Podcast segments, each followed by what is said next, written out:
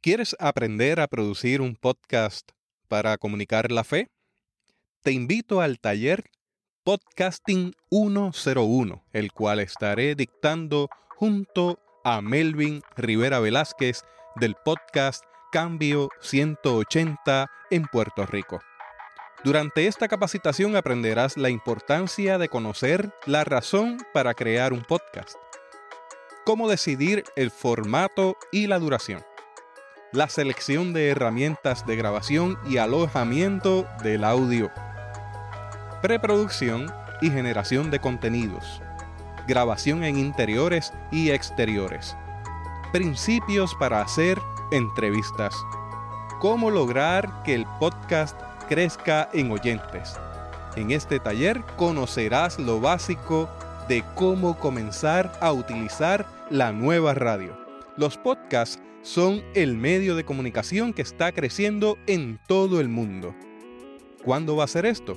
Sábado 5 de agosto de 2017, de 9 de la mañana a 3 de la tarde, en el Centro Cristiano de la Iglesia Cristiana Discípulos de Cristo en Puerto Rico, ubicada en Bayamón. Para más información puedes llamar al 787 799-7878 y también puede visitar la página www.discípulospr.org. Esta es una de esas ocasiones donde tengo el privilegio enorme de poder reunirme con José Vega, a quien conocemos como Remy. Y tenemos la intención de ir compartiendo en el camino lo que ha sido su vida, desde su niñez, su testimonio delante del Señor, cómo ha ido caminando de la mano del Señor, y llegando hasta el día de hoy en lo que serían los desafíos y oportunidades que tiene la iglesia ante la niñez, la juventud, en estos tiempos donde las cosas ya no son tan claras y en ocasiones se nos convierten en gelatina elástica entre las manos. Así que quédese con nosotros en este testimonio impactante y de mucha edificación para su vida. Teotecnología.com presenta Teobytes. Busque su taza de café, de té o de chocolate y siéntese a la mesa con nosotros porque este tema será de gran bendición a su vida y a la vida de su iglesia. Saludos y bendiciones, les habla Jesús Rodríguez Cortés y les doy la bienvenida a esta edición de Teobytes. Como le mencionaba, Hoy nos acompaña José Vega, Remy, para dialogar sobre lo que ha sido su testimonio de vida y los desafíos de la iglesia al día de hoy con las generaciones emergentes. José Vega ha hecho tantas cosas en su vida y usted se sorprenderá en la medida en que sigamos hablando de ello durante este podcast. Al día de hoy, él no solamente trabaja desde la perspectiva de la iglesia todos los ministerios que han caído en su mano, también trabaja muy de cerca por muchos años con la niñez y tiene una experiencia vasta en medios y en diseño de currículo y materiales dirigidos a las generaciones emergentes. Sin más preámbulos, José, te doy la bienvenida a esta edición de Teobytes. Gracias, Jesús, por esta bendición enorme y por este privilegio que me das de que muchas personas puedan escuchar nuestras opiniones y nuestro testimonio. Para mí es un honor, un honor que te hayas tomado tu tiempo y que la persona que nos esté escuchando en cualquier rincón del mundo haya tomado su tiempo para escucharnos también. Es una bendición una afirmación que hice desde el mismo inicio. Remy, estamos acostumbrados a verlo, el personaje que tú llevas a cabo. ¿Se podría decir que es un ego alterado o es José Vega? No, fíjate, es José Vega. Es José Vega. Es José Vega. Remy le ha enseñado a José Vega muchas cosas. Yo traté de dirigirlo en muchas cosas en términos de mi personalidad cuando empecé a crear el personaje, pero Remy se resistió. Remy se resistió, me enseñó a ser más humano, me enseñó a bajar el nivel de, de comprensión. Y te digo esto porque José Vega pensaba de una manera, Remy pensaba de otra. Y yo traté de que Remy fuera eh, lo que José Vega no quería decir o lo que José Vega quería decir y me convertí en escuchar lo que Remy tenía que decir. Y esto se hizo a través de los niños. Yo fui un altoparlante de lo que los niños me querían decir. Yo siempre digo, yo fui el micrófono para contar la historia de los niños y las niñas a través de estos años. Siempre José Vega y Remy han llevado a cabo algo que a luces está ahí un ministerio pastoral, un llamado pastoral en tu vida. Sí. Y tú has llevado un ministerio pastoral que no tiene una ordenación oficial, pero que esa ordenación viene de arriba, Señor. Exacto. Pero yendo un poco atrás, vamos a tu niñez. ¿Cómo, ¿Cómo creciste? Mira, nací en Puerta de Tierra, en San Juan, detrás del Capitolio. Ahí viví unos años sumamente felices con mi abuelo, mi abuela, mi madre y mi tía. Éramos cuatro de familia. Eh, fue unos unos momentos hermosos porque yo era el, el, ¿qué te digo? Yo llegué en un momento dado donde abuelo y abuela fui el, el tesoro que ellos estaban esperando. Me parecía mucho a, a mi abuelo. Abuelo jugó béisbol en grandes ligas, José Pepe Santana. Era un hombre de 6'5 de estatura, imponente, con un carácter muy fuerte, pero con una generosidad más grande que él y fue transmitiéndome esa generosidad. Abuela era bien pequeñita, pero era un carácter firme, era una jíbara de Humacao, casada con un, con un hombre del viejo San Juan, campo y ciudad se une, mami nace en San Juan, yo nazco ahí también, y esos siete años de infancia junto a mi abuelo marcaron mi vida y te explico por qué. Porque él hacer un jugador de béisbol a él le conocían como el bambino boricua, era un jonronero, número 5 de Santurce. Pues a casa iba mucha gente, mucha gente a almorzar con él. Él invitaba a la gente a almorzar a casa. San Juan era un punto de referencia porque ahí estaba el Canal 4, estaba el Canal 2, era un punto de referencia para todo el mundo que iba para San Juan tenía que pasar por casa. Y él invitaba a comer. Abuela se levantaba temprano a cocinar y ahí estaba Rafael Hernández, el compositor estaba don Pedro Flores, estaba Orlando Peruchín Cepeda, que era joven, estaba su papá Perucho Cepeda, estaba Pancho Coimbre, estaba doña Dora Pasarel, que era una tenista famosa, su hijo Charlie Pasarel. Entonces, me puso en contacto con pintores, eh, Juan Rosado, Tufiño, todos pasaban por ahí. Era una época de, de mucho poder intelectual con esta gente que estaba abriéndose a unos años 1960. Eh, en eso nazco, en eso me crío y a la edad de siete años abuelo muere, fue bien fuerte para nosotros. Y mi abuela me dice ahí en el hospital, de ahora en adelante te vas a convertir en el hombre de la casa.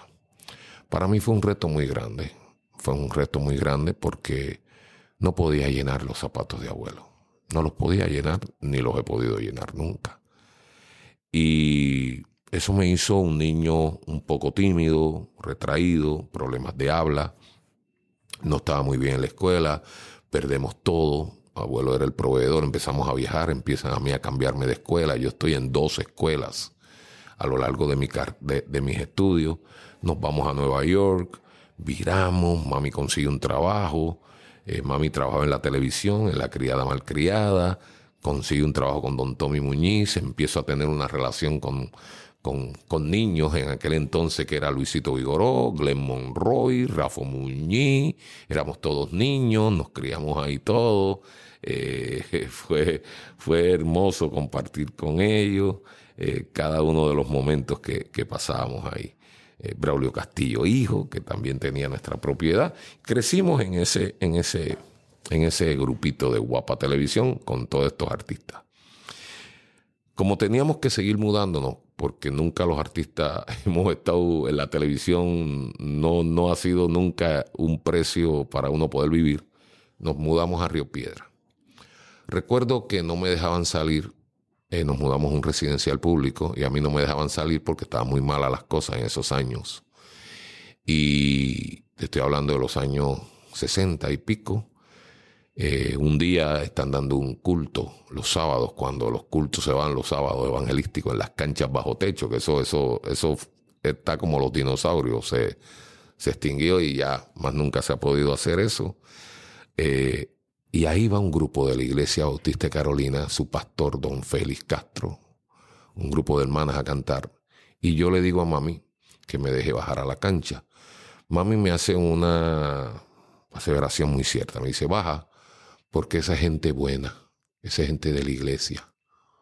Entonces fíjate qué hermoso que en aquellos años 60 una madre que no era creyente dejara a un niño estar con gente de la iglesia porque era gente buena, gente de iglesia. Ahí bajo, estoy participando en el culto, hay una escuela bíblica de verano, el pastor se lo dice a mi mamá, me invita, mi mamá dice, lléveselo porque la iglesia es el mejor lugar donde él puede estar. Es la segunda declaración que mami hace muy buena. Hay gente buena y es el mejor lugar donde él puede estar. Allí recibo en la iglesia un abrazo enorme. Yo me crio sin mi padre. Viene un muchacho y me dice, aquí vas a conocer el mejor amigo que tú vas a tener en tu vida. Me acuerdo de ese joven, Guillermo Otero. Ahí recibo otro abrazo de Víctor Vázquez. David Casilla me recibe como maestro de escuela bíblica.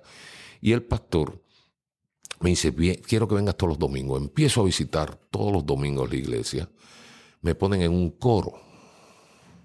Todos los niños decían, pastor, ¿por qué lo voy a poner a él en un coro si él canta muy feo? él tiene la voz muy gruesa. Ahí fue yo creo que se empezó a crear el concepto del bullying. y entonces todos los niños hubo cierta resistencia porque yo cantaba muy feo en el coro. La sonrisa viene porque reciente, como este milenio, a principios de 2000 estuviste participando en EUCO de un espacio de cantar. O sea, el que conoce a Remy sabe que él canta todo el tiempo. Entonces es curioso, ¿no? es curioso. Las cosas. Para que tú veas cómo Dios hace las cosas. Mira, Dios utiliza el menos indicado. Quizás no era Moisés, pero fue Moisés. Quizás no era Abraham, pero fue Abraham. Quizás no era Jacob, pero fue Jacob. Quizás no era David, pero fue David porque Dios lo escogió. Entonces pienso que Dios me escogió, me puso en el coro, aunque cantara feo. Eh, ahí en el coro pasé a la banda de la iglesia a tocar el saxofón de la banda de la iglesia, entró al coro de la iglesia, entró al grupo de teatro, entró al grupo de, jóvenes a cantar con el grupo Chalón. Y ahí fue desarrollando mi voz, porque tenía un gran maestro, que era eh, el doctor Víctor Vázquez, que era el que tocaba el piano de la iglesia, el órgano. Y ahí una maestra del conservatorio me escucha y me dice, yo quiero darte clase los sábados porque tienes una voz de barítono que, que las tienes salvajes y te la quiero acomodar como debe ser. Te voy a llevar al registro de segundo tenor, de bajo, pero tú eres un barítono. Me estaba hablando chino. Voy los sábados a tomar clases con ella, con esa profesora. Me prepara mi voz, sigo cantando en el coro y empiezo a trabajar con los jóvenes. Soy presidente de los jóvenes, primero vicepresidente de los prejóvenes, Después entro al distrito de los jóvenes bautistas y estoy de vicepresidente de los jóvenes bautistas. Y ahí se me da la oportunidad de ir a México a un encuentro de jóvenes bautistas, donde tengo la oportunidad de viajar con 48 jóvenes a México, a la iglesia bautista de Oreb. Allá nos recibe el pastor, nos da un wow, eso, eso cambió mi vida. Era la primera vez que yo viajaba solo, siempre había viajado con mami o con abuela. Viajo solo, yo siempre digo que esa fue la etapa donde fue de joven a convertirme en hombre. Eh, me llamó mucho la atención la escuela de artes plásticas más que el seminario, porque yo pinto desde niño, era un, algo que usaba para, para, para apoyarme, para, para protegerme, pintaba y escribía para mí. Por ahí tengo las libretas guardadas desde niño. Y, y entonces Voy a México, me llama mucho la atención el, arte plástica, regreso a Puerto Rico. Y en Puerto Rico yo estoy en el seminario evangélico, estoy en la universidad estudiando psicología, y, pero me llama mucho la atención. Y cuando termino psicología voy a México para ver si puedo tener una beca en artes plásticas.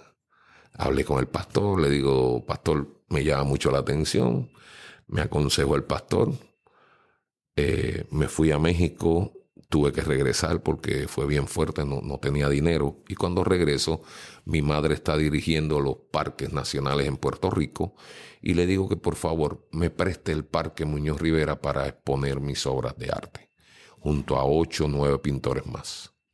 ¿Cómo fue ese espacio? De que José estaba estudiando una carrera universitaria de la cual se esperaba pudiera vivir en una época. Claro. Porque somos hijos de una generación que afirmaba que había que tener un grado universitario y vivir de eso. Exacto. Y que mencionar la palabra arte Era como algo de lo cual se podría vivir no era posible en esa época sin uno recibir el argumento de que uno se iba a morir de hambre. Exacto.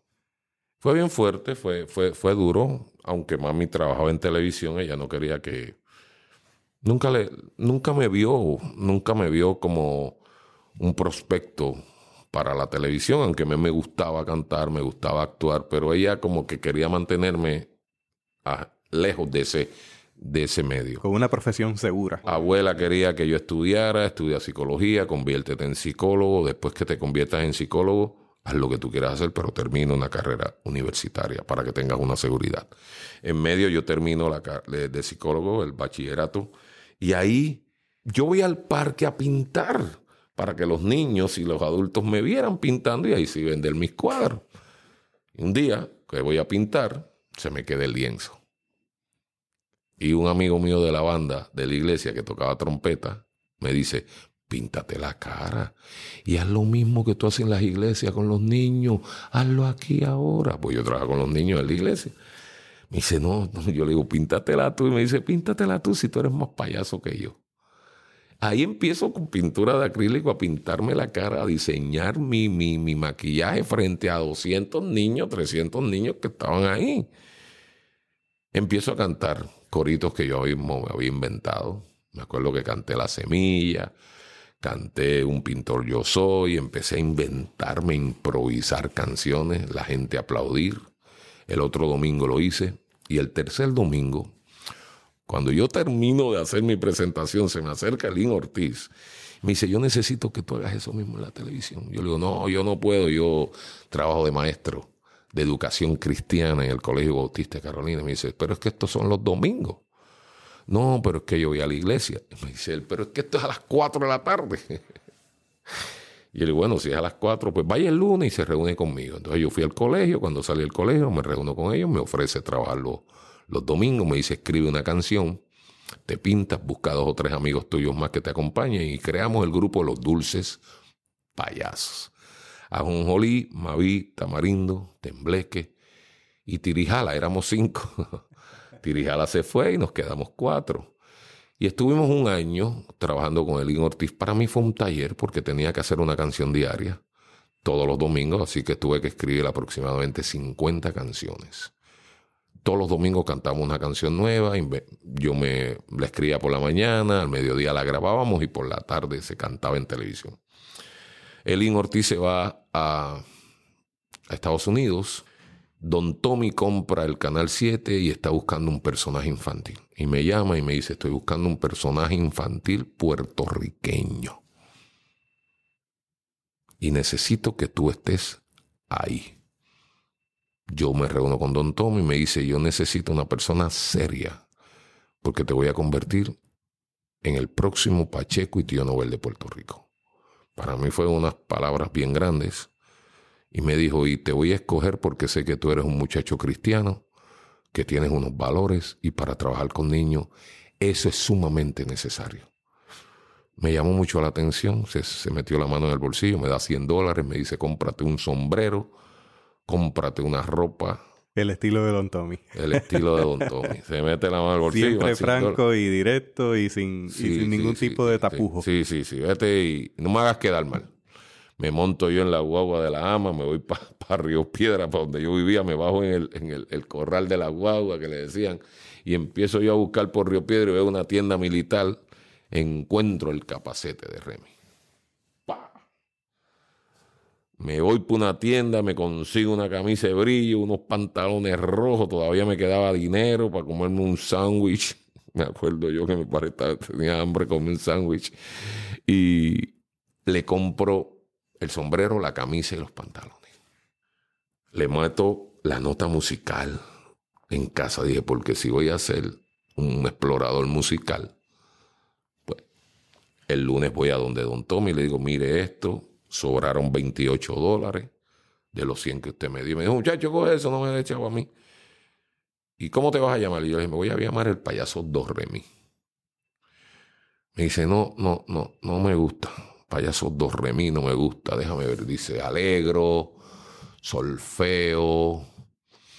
Eh, empieza a buscar nombres Él era un experto construyendo nombres. Sí, un experto. Particularmente con una sola vocal. Sí. Por ejemplo, mono, loro. Exacto. le gustaba mucho jugar con sí, él le gustaba, le encantaba. Don Tom era un escritor tremendo. Y entonces me dice, ponte de pie, ponte el capacete. Y cuando me mira me dice, Remi. Re-mi. Como las notas musicales. Así te vas a llamar. Cuando empiezo a salir en televisión, la Asociación de Payasos y la Federación de Payasos tienen un poco de resistencia a que yo fuera payaso porque no era el payaso tradicional que ellos conocían. No se parecía a ningún de los, de los tres clases de payasos que existían. Payasos norteamericanos, que eran los que se conocían aquí.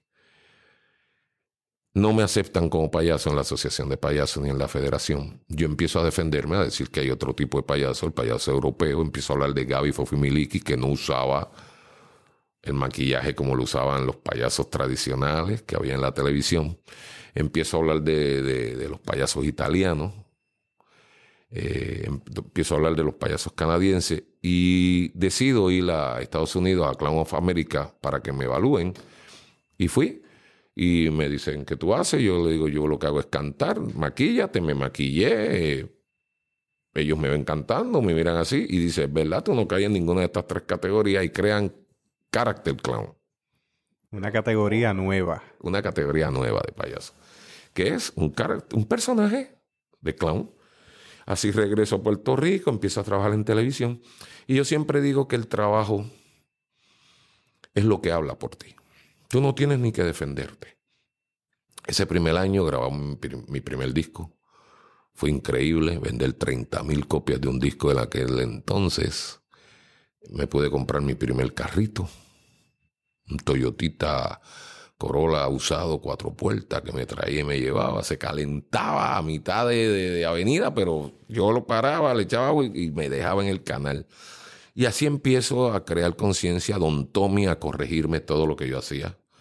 Soy injusto si digo que no. Don Tommy me corregía mis trabajos, mis canciones, cámbiale esto, ponle esto, pon lo más simple, pon lo más complicado, el final no lo, no lo digas tanto, ponlo el final acá, yo siempre tenía problemas con los finales y seguía alargando la historia. Él decía, córtala ya.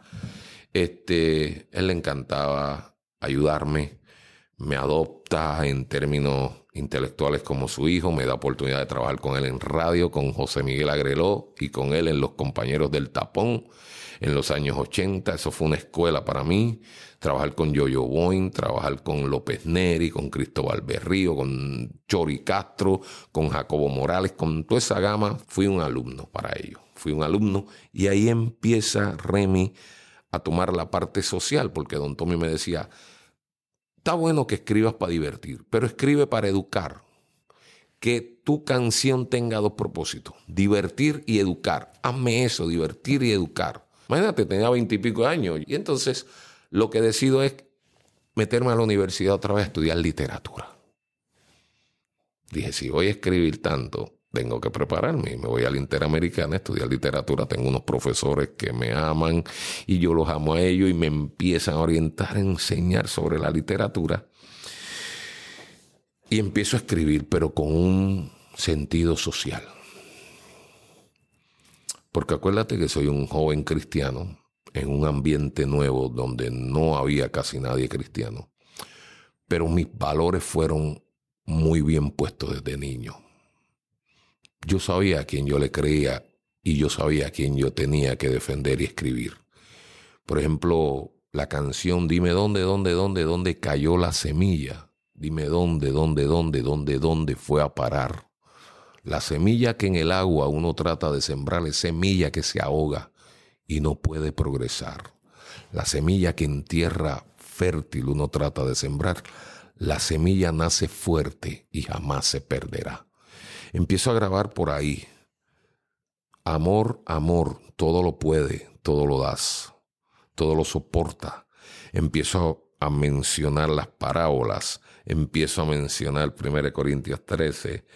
Tengo un amigo que me cuida, nada me faltará, en lugares oscuros él va a estar conmigo y las canciones mías tenían estabas haciendo un ejercicio homilético. Estabas tomando la enseñanza bíblica y las estabas llevando a un nivel de niñez y a un nivel donde se resaltaban los valores. En un tiempo donde en la televisión hablar de religión. Era. Eh, ¿Todavía? Todavía. Un no, no. bueno, a mí me han editado programas por un Dios te bendiga o porque un niño va y canta un himno y se medita el programa. Entonces, ¿qué pasa? El que era cristiano decía, oye, este muchacho parece cristiano. Y el que no era cristiano decía, oye, me gusta mucho lo que está haciendo Remy porque le está enseñando valores a los niños. Por ejemplo, en la canción de que habló Somos un team, yo mencionaba que había 100 ovejas. Una se fue y las demás ovejas fueron a buscarla porque somos un team. Entonces la gente decía, esto, espérate, pero eso no es la, no, parada. Eso no es la parada. Y entonces hice eso, jugué mucho con eso, de ahí sacaba las historias. Eh, claro, empezó un conflicto interno porque cuando tú estás haciendo cosas buenas, tú piensas que estás haciendo la voluntad de Dios. Y esto es la primera vez que yo digo esto por radio o públicamente. Yo pensé que hacer cosas buenas era suficiente para acercarme a Dios. Pero hay mucha gente que hace cosas buenas y no están cerca de Dios. Y eso me llamaba mucho la atención. Eh, empiezo a hacer Salvemos el Planeta, que fue un éxito, wow más de 100.000 copias vendidas, hicieron 165 funciones, me dio la oportunidad de empezar a visitar el mundo, Noruega, Finlandia, Suecia, Dinamarca, España, Tenerife, Islas Canarias, Argentina, Brasil, Venezuela, Colombia. Wow, empecé a viajar con Salvemos el Planeta, México, Cuba, República Dominicana.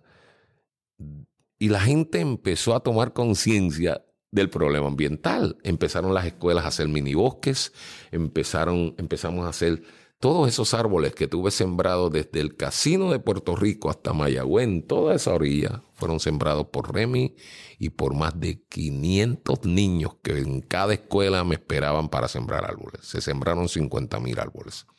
Hicimos la campaña Juguemos a la Paz donde se recogían pistolas, rifles y ametralladoras de juguetes y se cambiaba por otro tipo de juguete educativo. Entonces fue increíble, recogimos 16 mil pistolas, inclusive padres entregaban sus pistolas de verdad, llorando. Y esas pistolas se le entregaron a la policía de Puerto Rico. Se hizo la campaña Nadie te tiene que pegar, donde se decía, para lo único que sirve una correa es para ajustar los pantalones y si le tienes que pegar a tu hijo, no tienes tus pantalones en tu sitio. No pegues más. Entonces, cada canción servía como un tema social. Primero los niños. Fuimos a Noruega, eh, nos reunimos con, con los defensores de la Carta de Derechos de los Niños. Empezamos a defender eso en todo. Fui parte del comité de Amnistía Internacional. Ahí empieza mi trabajo con UNICEF empieza mi trabajo con distintas organizaciones humanitarias de la paz, empiezan a invitarme a distintos congresos de la paz, me reúno en Estados Unidos, viajo a Chicago con un grupo de indios norteamericanos, me reúno y empiezan a, a decirme hay otras cosas que se pueden hacer con los niños.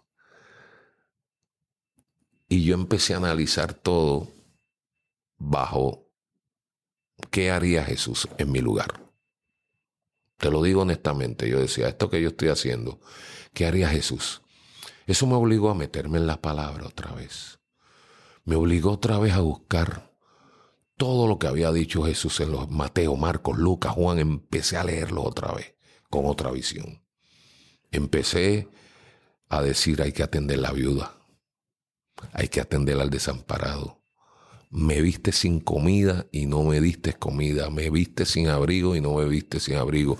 De ahí me fui a las cartas de Pablo, para que Pablo me dijera cómo también tenía que comportarme. Fue bien fundamental para mí los evangelios y las cartas de Pablo. Me leía Filipenses, Colosenses, Tesalonicenses, todas esas cosas me fueron ayudando, me fueron abriendo el camino. Y yo, como cantante, como músico, me voy a los salmos. Me voy a los salmos. Y en los salmos empiezo a ver, wow, tantas cosas que empecé a entender. Esos salmos que se cantaban en el pueblo de Israel.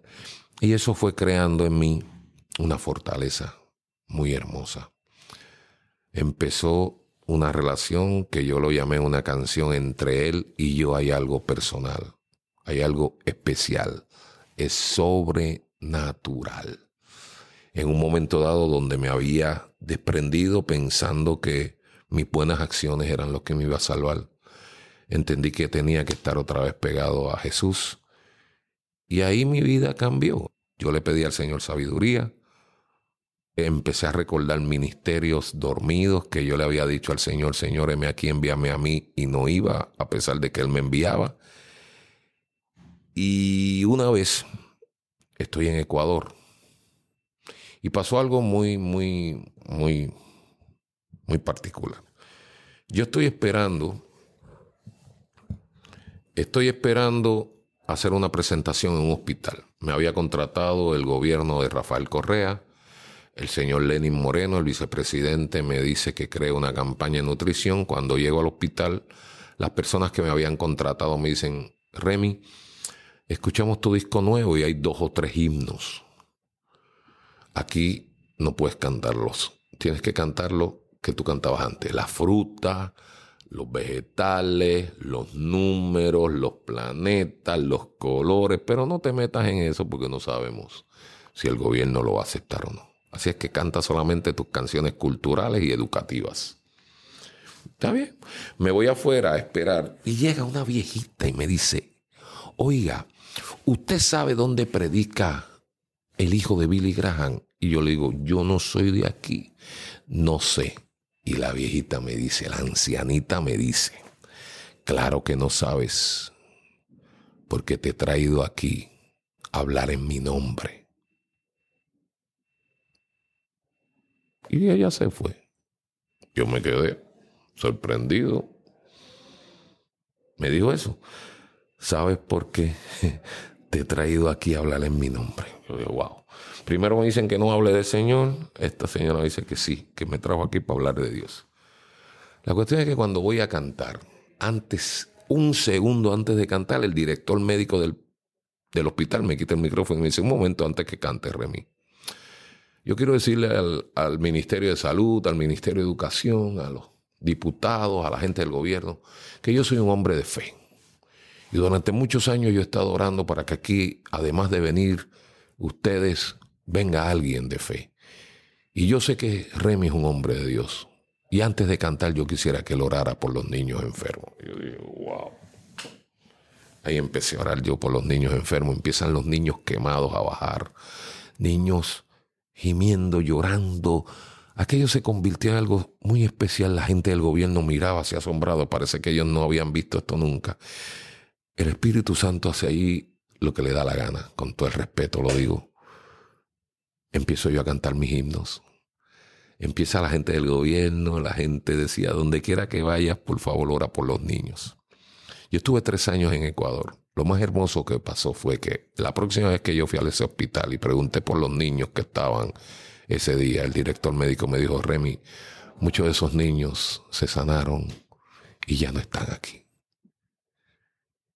Yo dije, wow, Señor, perdóname porque pudiendo aprovechar las oportunidades no lo hice. Te prometo hoy que cada vez que tengo una oportunidad, aún sin tenerla, voy a hablar de lo que tú has hecho en mi vida. Ahí voy al hotel, veo unos niños comiendo de la basura. Dije, esto no puede ser. Bajo a hablar con los niños, le digo que ustedes hacen, me dice Remy comiendo de la basura. Le digo, ustedes no pueden comer de la basura, se van a enfermar. Me dice, si no comemos nos vamos a morir. había un niño muy grandecito ya y me dice, si tú no quieres que comamos de la basura, tráenos comida tú. Yo dije, ¿cuántos son ustedes? Me dice, somos como 50 niños. Yo le dije, pues vamos a hacer algo. Hoy es el Día de Acción de Gracia en Puerto Rico, yo estoy solo sin mi familia, vamos a hacer una cena para estos niños. Hablé con la gente que me había llevado, hicimos una cena para 50 niños, pero para sorpresa de nosotros llegaron más de 500 niños. Y nosotros con 50, 60 platos de comida. Yo le dije, Señor, multiplica. Se dividieron los platos, 120, se dividieron las frutas, pero se quedó una línea muy fuerte de, de niños sin comer. Y había una niña en esa fila que me dijo, Remy, porque yo le doy un juguete y me dice, yo no vine a jugar, yo vine a comer. Y tú esta mañana me prometiste comida. Yo le dije, yo no tengo comida ahora, pero yo prometo que voy a volver a traerte. Me dice, si tú tienes comida en tu maletín, busca. Digo, en mi maletín, abro mi mochila y habría, había una, una, una cajita de granola, una paquetita de granola. Y yo digo, Dios mío, ¿dónde habrá visto eso esta niña? Se lo doy. Ella lo abre, busca a dos niños más pequeños que ella. Le da uno a uno y uno al otro. Me dice, Remy, esos son mis hermanos que no han comido todavía. Yo le digo, ahora te quedaste tú sin comer. Y me dice, no, porque tú me prometiste que ibas a volver. Para hacerte la historia corta, estuve tres años en Ecuador llevando comida a estas comunidades con la ayuda de una firma comercial que estuve trabajando con ellos. De ahí me moví a Guatemala, donde tuve la oportunidad de llevar 60 mil artículos para estos niños. Ya habíamos dado 30 mil en Ecuador, 60 mil platos de comida en Guatemala.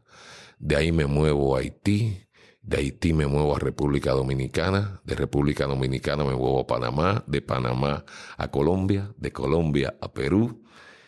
Y este año, el 2 de julio, hacemos un nuevo comedor en Ecuador, en Santo Pamba para 100 niños. La Alianza Cristiana y Misionera, a la cual soy parte de, de los ancianos, del, de la Junta de Gobierno, del Consejo Pastoral, trabajo en el grupo de adoración, soy parte del Comité de Misiones, eh, trabajo con los matrimonios, con mi esposa, eh, trabajamos con los jóvenes. Eh, hemos hecho todo ahora hace siete años a través de una organización, de una fundación REMI, para hacerlo más organizado y hacerlo transparente. Nosotros no pedimos dinero, nosotros lo que pedimos es tu tiempo, ve con nosotros y si hace falta algo, tú lo compras. Ha sido hermoso porque en estos años hemos podido ver la mano de Dios en todo, en todo lo que hemos hecho. Dios nos ha respaldado. Esto es maravilloso. Y damos gloria a Dios por ello. Amén. Porque Él es quien ha puesto cada cosa en su lugar. Vemos cómo tu vida ha ido estando en un caldo de cultivo desde la niñez, exponiéndote a los medios, exponiéndote dentro de la iglesia a lo que es la presencia escénica, a lo que es la disciplina, lo que es la educación.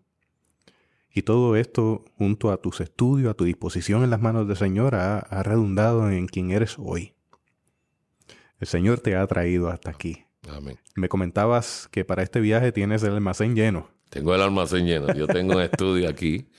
Hicimos un estudio de televisión y de, y de radio para yo poder hacer mis cosas acá. Pero ahora, cada vez que tengo un viaje misionero, por ejemplo, acaba de llamarme una firma de megatiendas de Puerto Rico a decirme que cada empleado me escucharon en la radio decir que necesitaba chancletas plásticas y me acaban de regalar 500 chancletas plásticas. Las niñas escuchan, me escuchan decir que necesito artículos de niña. Me acaban de regalar 500 arreglos de lacito, cepillo, eh, moñitos, cosas de estas para niñas. De escuelas públicas de Puerto Rico me han regalado lápices, cuadernos, libros de colorear, crayola, pega, material educativo. Eh, wow, ropa. ¿Qué más te puedo decir? La Asociación de Industriales, con la cual trabajo, eh, en, distintos aspectos con ellos. eh, su presidente y varias personas me acompañan ahora a este viaje misionero para ayudarme y, con el comedor. Y Puerto Rico es un lugar tan bondadoso. Quizás el que esté escuchando esto, antes de que alguien lo pregunte, lo voy a decir yo, porque en cada entrevista que hago, la gente me dice, ¿y qué estás haciendo en Puerto Rico? yo quiero decirle a la gente que yo salgo una semana a estos países. Alguna semana Ecuador, una semana Guatemala una semana Colombia. El año próximo pues voy a Perú, voy a Argentina, voy a Panamá. El año que viene voy a Cuba. Eh, yo no estoy todo el año en esto. Yo hago una semana, de domingo a domingo yo voy a estos viajes misioneros. En una semana yo veo cómo está la obra, superviso cómo están las cosas. Pero en Puerto Rico el problema no es hambre, el problema es salud. Entonces, estoy trabajando con una organización que se llama Ángeles Vivientes en contra del maltrato de menores. Eh, en Puerto Rico hay más de 30 mil casos de abuso infantil anotados en el Departamento de la Familia. Eso es lo que se reporta. Se dice que de cada niño reportado hay dos que no se reportan. El próximo mes empieza una campaña con la Policía de Puerto Rico, una campaña creada aquí desde esta oficina que se llama Te estamos velando. Te estamos velando es para decirle al agresor sexual que te estamos velando. Te vamos a estar detrás de ti velando, pero también para decirle al niño, te estamos velando, te estamos cuidando. Entonces se está usando la imagen de Remy eh, de una manera no de regañar, sino de orientar de que ten cuidado con lo que le estás haciendo a los niños. Ten mucho cuidado porque te estamos velando. Se ha creado una línea, la 343-0000, que es para que el niño llame por si siente que ha habido algo indebido, algún toque indebido en su cuerpo, si alguien se ha propasado con ellos. Esto está descontrolado en nuestro país y en muchos países. En mi última conversación con Alex Pacheco, me comentaba que se había disparado 200%. Exactamente. Las incidencias de abusos contra la niñez. Exactamente. Está descontrolado y entonces me pidió la oficina de la policía, de la superintendencia, eh, me pidieron que los apoyara y de manera voluntaria lo voy a hacer. Entonces estoy trabajando con la policía de Puerto Rico en esta campaña contra el abuso sexual. Estoy trabajando de vicepresidente de Ángeles Vivientes, que es una organización sin fines de lucro que trabaja en la prevención de maltrato a menores. Estoy trabajando actualmente con la organización El Centro María de Los Ángeles. Eh, coopero con SER de Puerto Rico, distrofia muscular, espina bífida, hospital pediátrico con cáncer, eh, con la gente de CAP, estoy con, con la gente de Salvation Army, estoy con los carteros, Estoy con distintas, con distintas instituciones, con varias instituciones en Puerto Rico. Te pudiera hacer una lista.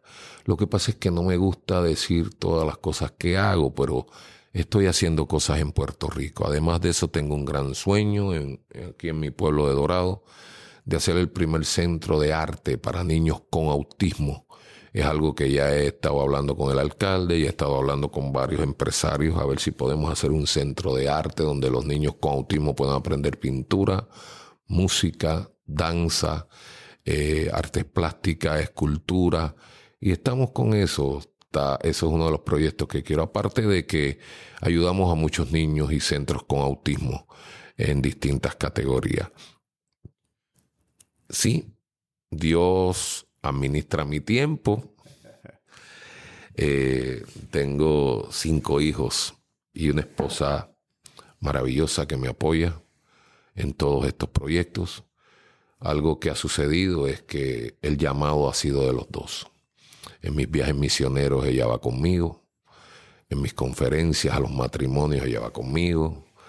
Eh, en sus conferencias yo siempre le digo que yo voy con ella. Ella trabaja con las mujeres de la iglesia está trabajando en, con grupos de mujeres, eh, con conferencias hermosas como No le temo a, a Goliat. Tiene una conferencia que se llama Maquillando el Alma. Yo tengo una conferencia que se llama Cómo ser payaso y triunfar. La gente piensa que voy a hablar de mis triunfos materiales y cuando les digo de la experiencia espiritual, ha sido muy hermoso.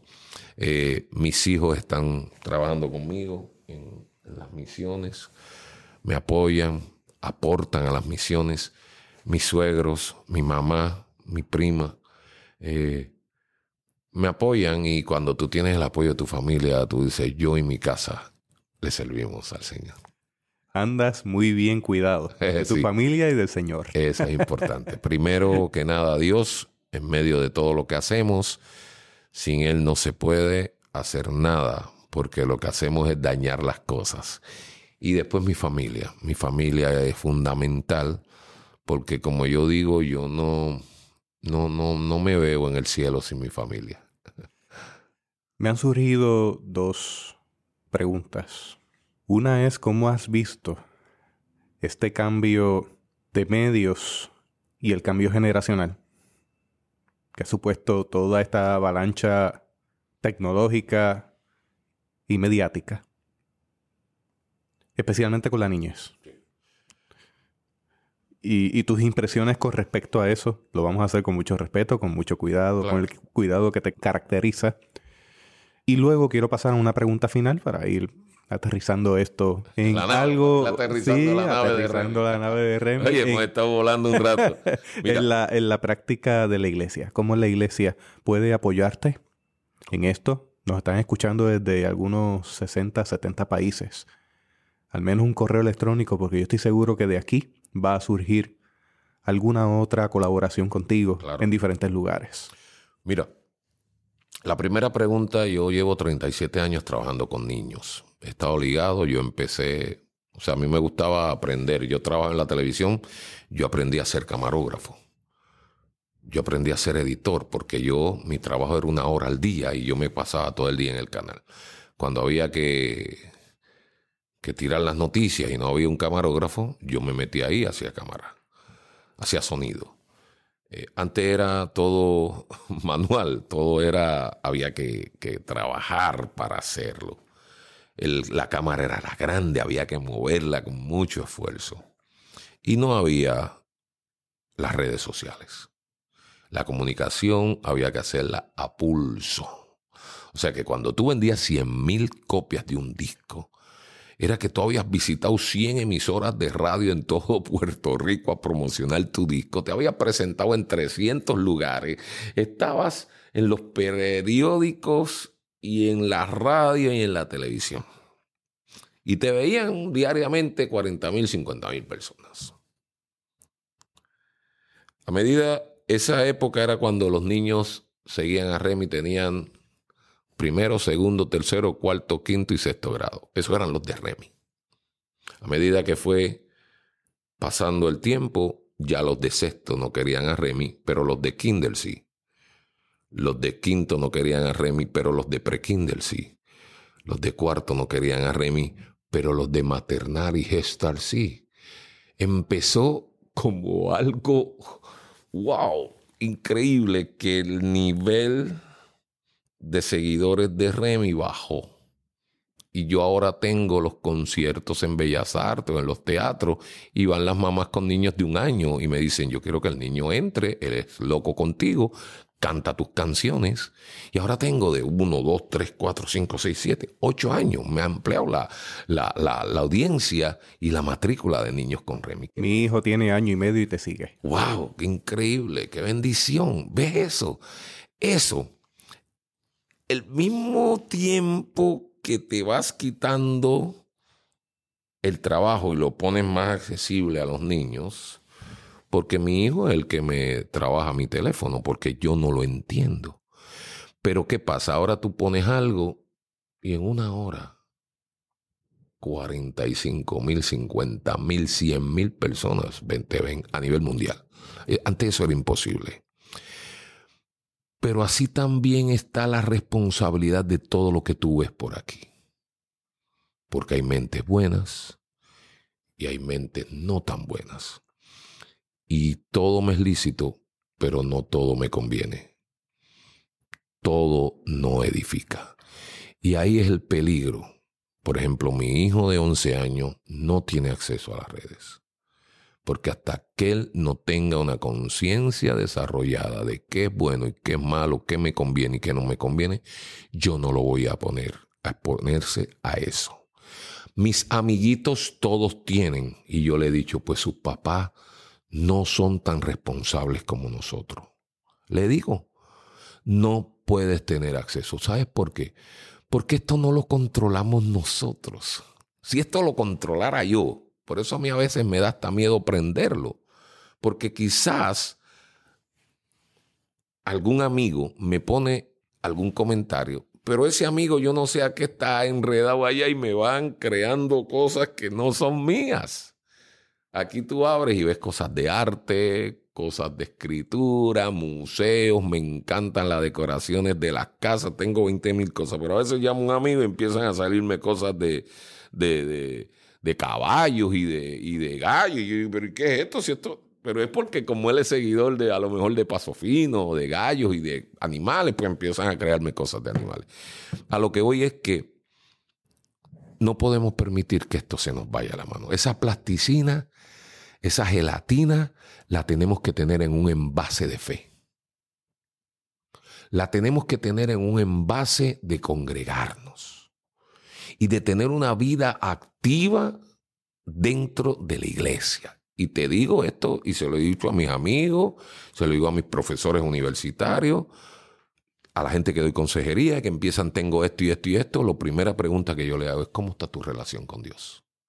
Ay, Remy, sabía que me ibas a decir eso. Contéstame. No está bien. No. Ahí vamos, vamos a empezar por ahí. Vamos a arreglar tu relación con Dios y todas las demás cosas vienen por añadidura. Entonces, con los niños sucede lo mismo. Desde pequeño nosotros tenemos que empezar a enseñar a nuestros niños a tener una relación con Dios. Esto me ha costado a mí, que productores no me invitan, que canales no me invitan, que ahora hay gente que dice que yo le predico a los niños, que eso no es justo, eh, que el niño tiene que tener poder decisional para, para poder estar en un concierto mío, porque si lo que yo voy es a predicar, y yo le digo, pero espérate, cuando tú llevas a tu hijo a ver una película de Disney, ¿tú sabes lo que viene ahí? Hay una agenda. Por lo menos tú la mía la conoces, que no es mala. Yo no estoy ofreciendo religión. Yo estoy ofreciendo un estilo de vida que Jesús me ha enseñado a vivir que todos los días los tengo que revisar y decirle, Señor, sígueme ayudando a ser un buen ser humano. Señor, sígueme ayudando a ser un buen ciudadano. Señor, ayúdame a ser un buen puertorriqueño. Ayúdame a ser un buen padre. Ayúdame a ser un buen hijo. Ayúdame a ser un esposo. Ayúdame a ser un amigo. Eso es lo que yo le pido a Dios y eso es lo que yo quiero para tu hijo. Yo no le estoy diciendo a tu hijo esta religión o este grupo o esto. Yo le estoy diciendo que es hermoso tener una relación con Dios. Que cuando Él tenga miedo por la noche, cuando se apaguen las luces, Él sepa que en paz se acostará y así mismo dormirá porque solo tu Señor me haces vivir confiado. Eso es lo que yo quiero. Yo no le estoy diciendo a los niños, a esto, a lo otro. Entonces, esto que estamos haciendo tú y yo es una bendición. Es una bendición de Dios poder llegar a tantos lugares. Esto no hubiese estado en la mente de nadie poderlo hacer. Había que llegar a una emisora, había que pagar un dinero, había que hacer un espacio. Ahora tenemos la oportunidad de poder llegar hasta donde tú estás. Lo único que te estamos pidiendo es permítenos entrar y opinar con mucho respeto. Es un reto que estamos mandándole a la gente. No podemos voltear nuestra mirada a Dios. No podemos voltearla. Tenemos que estar ahí porque como están los tiempos, como tú dices, esa, esa plasticina, que no hay mejor forma de describirlo, esa gelatina que tratamos de acomodar y se nos va por acá y se nos va por allá y, y no tenemos forma. Es bien fácil, busque un envase. Busque un envase, recicle. recicle, como digo yo, y meta la plasticina ahí y contrólela. ¿Por qué? Porque nuestro hijo es una plasticina quizás y es una gelatina pero tiene a papá y a mamá como ese envase que él está ahí, recibiendo respeto, recibiendo bondad, recibiendo generosidad, y es un niño que se ha criado respetando a los demás niños. que él sabe que a mamá no se le grita, que él sabe que tiene que cuidar a su mascota y él ama a su mascota porque le ha dado una responsabilidad a él de que esa es su mascota. Es un niño que viene a la compañía y trabaja para poder comprarse las cosas. Entonces ese envase está ahí. Tú no lo puedes dejar solo porque se riega, empieza cualquier cosa, lo pisa, cualquier persona le arranca un pedazo y hace con él por, por otra cosa. No, no, no. Es mejor tenerlo en el envase de la fe. Mi crítica mayor ha sido que el envase se ha reemplazado con estas nanas. Exacto. Estoy levantando mi teléfono. Entonces hay que acompañarles. Sí. Yendo a esa segunda pregunta que te hice, la voy a replantear de la siguiente forma. De la misma manera en que Remy te ha hablado a ti de parte de los niños, ¿qué tiene que decirle Remy a la iglesia de parte de los niños? Los niños son de Cristo, dice un himno, un corito. Mi Reina Valera, 1960, hay uno de los pasajes más hermosos. Jesús está todo el día haciendo milagros, cansado, sanando enfermos, caminando en chancletas por todo ese polvorín. Decide retirarse un momento. Y cuando se retira empiezan los padres, las madres, los tíos, las abuelas a llevarle los niños a Jesús. Los discípulos se ponen en pie y detienen a los niños. Detienen a los niños, a los papás y le dicen, tranquilo. Dice mi Biblia que Jesús se molestó. Hay otras versiones que dice que Jesús se indignó. Hay unas versiones que dice que Jesús se levantó y les dijo a los discípulos, deje que los niños se acerquen a mí y no se lo impidan, porque de ellos es el reino de los cielos. Jesús está hablando de que los niños son importantes para Él. Fíjate que Jesús es una de las pocas veces que se molesta cuando los adultos no dejan que los niños se acerquen a Él. Iglesia que me escuchas. Nuestras agendas, nuestras actividades, nuestros propósitos, en muchas, muchas veces no estamos tomando en cuenta a los niños. Se está haciendo un culto del niño especial. Te lo digo porque yo voy. No es porque me lo han contado. Este año fuimos a más de 300 cultos de niños, escuelitas bíblicas, campamento de verano. Me dicen los pastores, me dicen las pastoras. Remy, cuando hacemos actividades para niños es cuando más gente viene a la iglesia. Y yo le digo, ¿por qué no lo haces más a menudo? Ay, es que tanta responsabilidad. Le digo, no estás dejando que se acerquen a ti. Estamos trabajando para 16, 18, 20, 50 niños de la comunidad nuestra de la iglesia. Pero esos niños que están en el residencial del cual yo salí, que si no llega a haber un pastor que va a esa cancha a buscarme, a llevarme, a disipularme, a ir en la guagua a buscarme, quizás yo me hubiera perdido. Hay que volverlas a romper las paredes de los templos, no construir más paredes. Hay que romper paredes y salir otra vez a buscar. Porque a eso fue que nos mandó el Señor. O sea, no nos mandó a, tener la iglesita cómoda de 20 personas y aquí somos los 20 que vamos directamente al cielo. No, no, el Señor dijo ir por todo el mundo y predicar el Evangelio. Para que todo aquel que en él crea no se pierda, más tenga vida eterna. Hay que salir. Yo le digo a la iglesia, tengo que salir. Yo no me puedo enfrentar. Donde menos yo estoy es en esta oficina. Yo tengo que estar en la calle. Y a veces yo voy a los hospitales y la gente, tú sabes lo que me dice Jesús. Oye, Remy, dile a los amigos tuyos cristianos que vengan a orar por los niños, que hace como dos o tres años que nadie viene a orar por los niños en este hospital. Remy, dile a los amigos tuyos cristianos que los niños del hospital psicopedagógico se quedaron sin 80 mil dólares de fondo, que vengan a traerle papel de inodoro, papel sanitario, que vengan a traer eh, pañales, toallas, ropa interior.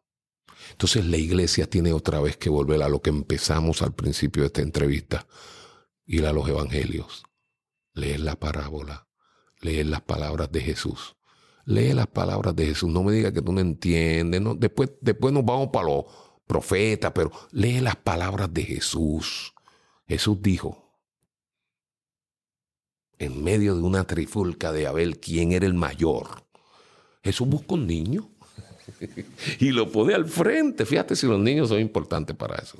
Lo pone al frente y dice, miren, cualquiera que fuere como este niño, el que se ocupa de este niño, se está ocupando de mí. Y no es que se está ocupando de mí, es que se está ocupando de quien me envió. Te estás ocupando de Dios.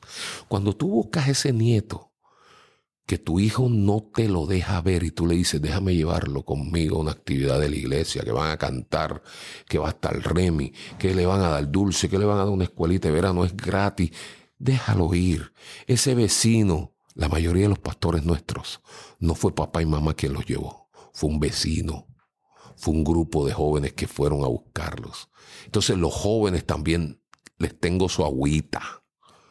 Joven que me escuchas, si yo seguí perseverando es porque un joven se encargó de mí yo siendo un niño y oró por mí todas las noches y se aprendió mi nombre. Joven que me escuchas, responsabilízate con Jesús. Tú quieres ser grande, tú quieres tener derecho, tú quieres hacer cosas, quieres cambiar el mundo. Cambia la vida de un niño para que ese niño, cuando fuera grande, quiera ser como tú. Instruye al niño en tu camino. Cierro esta historia. Hace aproximadamente seis meses me invitaron a predicar en la despedida de un pastor después de 35 años. Voy a predicar y antes de predicar el pastor me quita el micrófono y me dice, Remy, antes que prediques, me acuerdo Me acuerdo el día que viniste a la iglesia, la primera vez. Yo fui el joven que te recibió y que te abracé. Y te dije cómo te llamas y desde ese día estado orando por ti. Y por eso es que hoy que me despido de pastor, quise que fueras tú, porque Dios contesta nuestras oraciones. Iglesia, sal a buscar a los niños. Sal. Según salimos a ver un concierto de música en el Coliseo y nos gozamos con la adoración, sal a una barriada pobre de nuestro país y llévale aliento de vida a estos niños. Atiéndelos. Hay niños con autismo hay niños con déficit de atención, hay niños con diabetes, hay niños con problemas de epilepsia, hay niños con problemas del corazón, espina bífida, hay un montón de condiciones que papá y mamá están esperando que la iglesia vaya y le diga, mira, queremos orar por ti, queremos orar por tu hijo enfermo. Quizás tú no puedas acompañarme en un viaje misionero, iglesia, pero puedes orar cada vez que yo voy o puedes ir al hospital del niño que queda en Guaynabo.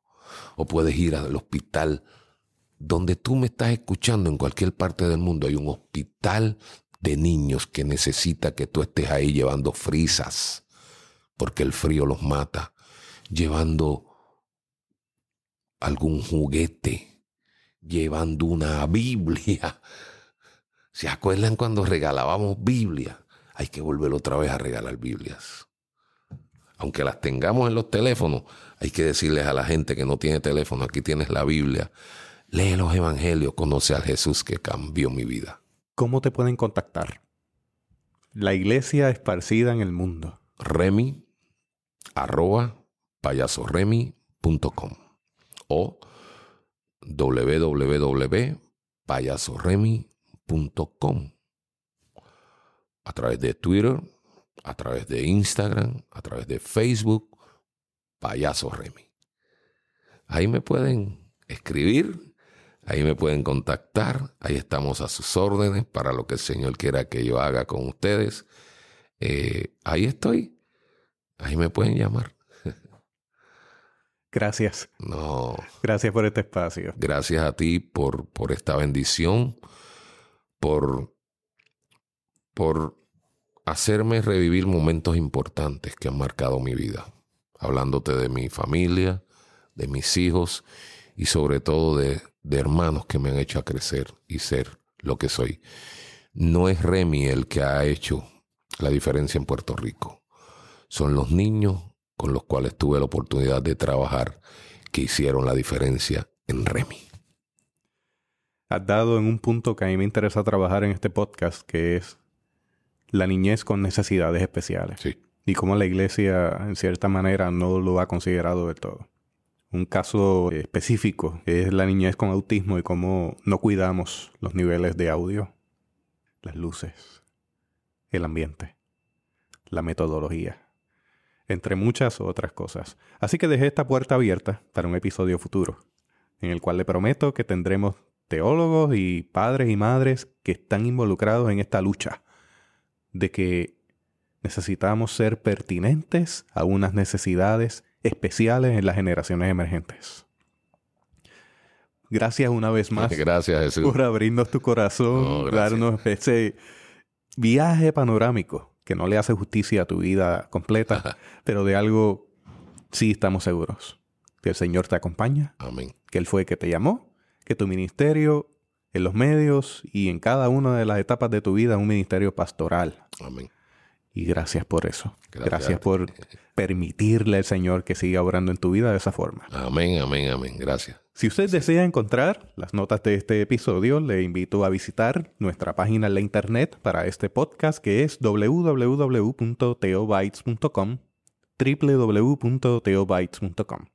También le invito a compartirlo con personas que usted sabe le será de gran bendición, como ha sido para la vida de José y la mía.